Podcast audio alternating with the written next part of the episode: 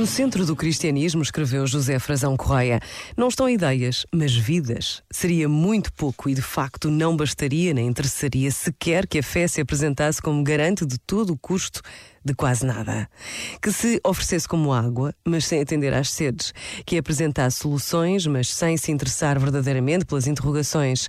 Que falasse tanto de vida, mas sem ser capaz de empatia e de proximidade com as vidas reais dos homens e mulheres de hoje. Para que a fé seja escola de desejo e a igreja seja fonte de água, interessa fazer o elogio da misericórdia e do sucesso que lhe são próprios, como arte, como oficina, como forma de vida.